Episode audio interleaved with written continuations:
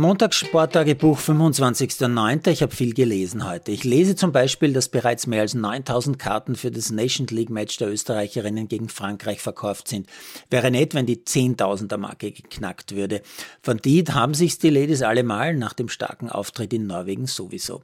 Und ich lese auch noch, dass die Spielerinnen endlich Gebärdennamen bekommen haben, dass also die Namen der Spielerinnen bei der Vorstellung im Stadion auf der Videowall erstmals auch für gehörlose Zuschauerinnen in Gebärdensprache gezeigt werden. Ein Anfang in Sachen Inklusion wollte ich eigentlich bei den Männern in der Liga auch irgendwie durchsetzen. Schauen wir mal.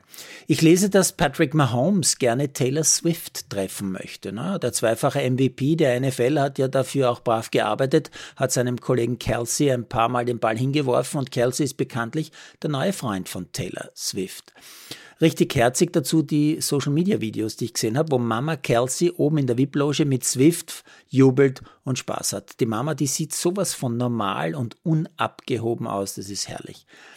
Ich lese auch, dass Real Madrid im Derby gegen Atletico die zweite Hälfte beim Stand von 0 zu 1 mit einer Ballstaffette begonnen hat von genau 17 Passes, die zum 1 zu 1 geführt hat.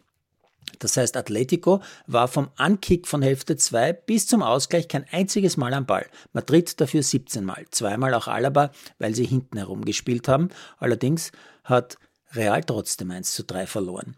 Ich lese, dass die Bayern-Basketballer am 29. zum allerersten Mal in Deutschland auf einem LED-Glasboden spielen werden, also auf einem Boden, wo man digital jederzeit Werbung und ähnliches einspielen und auch in Hundertstelsekunden ändern kann schreibt ein User drunter, kurz mal beim Gamepoint die Dreierlinie ändern. Ja, wird wahrscheinlich gehen. Ein anderer schreibt dazu, wir reden über Energieverbrauch und dann sowas Sinnbefreites. Hat auch was.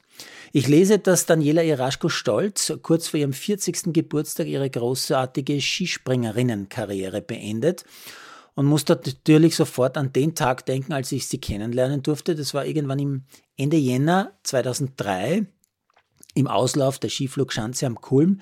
Ich war dort mit Kamerateam, weil ich eine Vorschau auf das Weltcupfliegen machen sollte und da sprang dann plötzlich eine 19-jährige Tirolerin aus dem Skigymnasium Stams 200 Meter als allererste Frau überhaupt.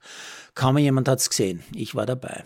Und ich lese, dass während Iraschko im Sport am Sonntag im TV Tschüss sagt, quasi gleichzeitig im bayerischen Pendant im Blickbund Sport TV Nathalie Geißenberger Tschüss sagt. Die Rodelnation Österreich solltet ihr natürlich kennen. Geißenberger war sechsfache Olympiasiegerin, neunfache Weltmeisterin und achtfache Gesamtweltcupsiegerin. Aber die 35-Jährige kennt hier natürlich wahrscheinlich niemand, außer die Parodler. Und ich lese, dass die Dolphins mit dem unglaublichen 70 zu 20 gegen die Broncos die höchste Punktezahl seit 57 Jahren in der NFL geschafft haben. Running Back Raheem Mostert hat übrigens vier Touchdowns gemacht. Er ist in meiner Fantasy-Mannschaft, in meinem Roster. Ich habe trotzdem mein Match wieder verloren und bin letzter. Unfassbar eigentlich. Und eins noch, ich lese auf OFSport.at, dass gerade eine Breakdance-WM stattfindet und dass Österreich nicht im Spitzenfeld aufscheint. Who cares?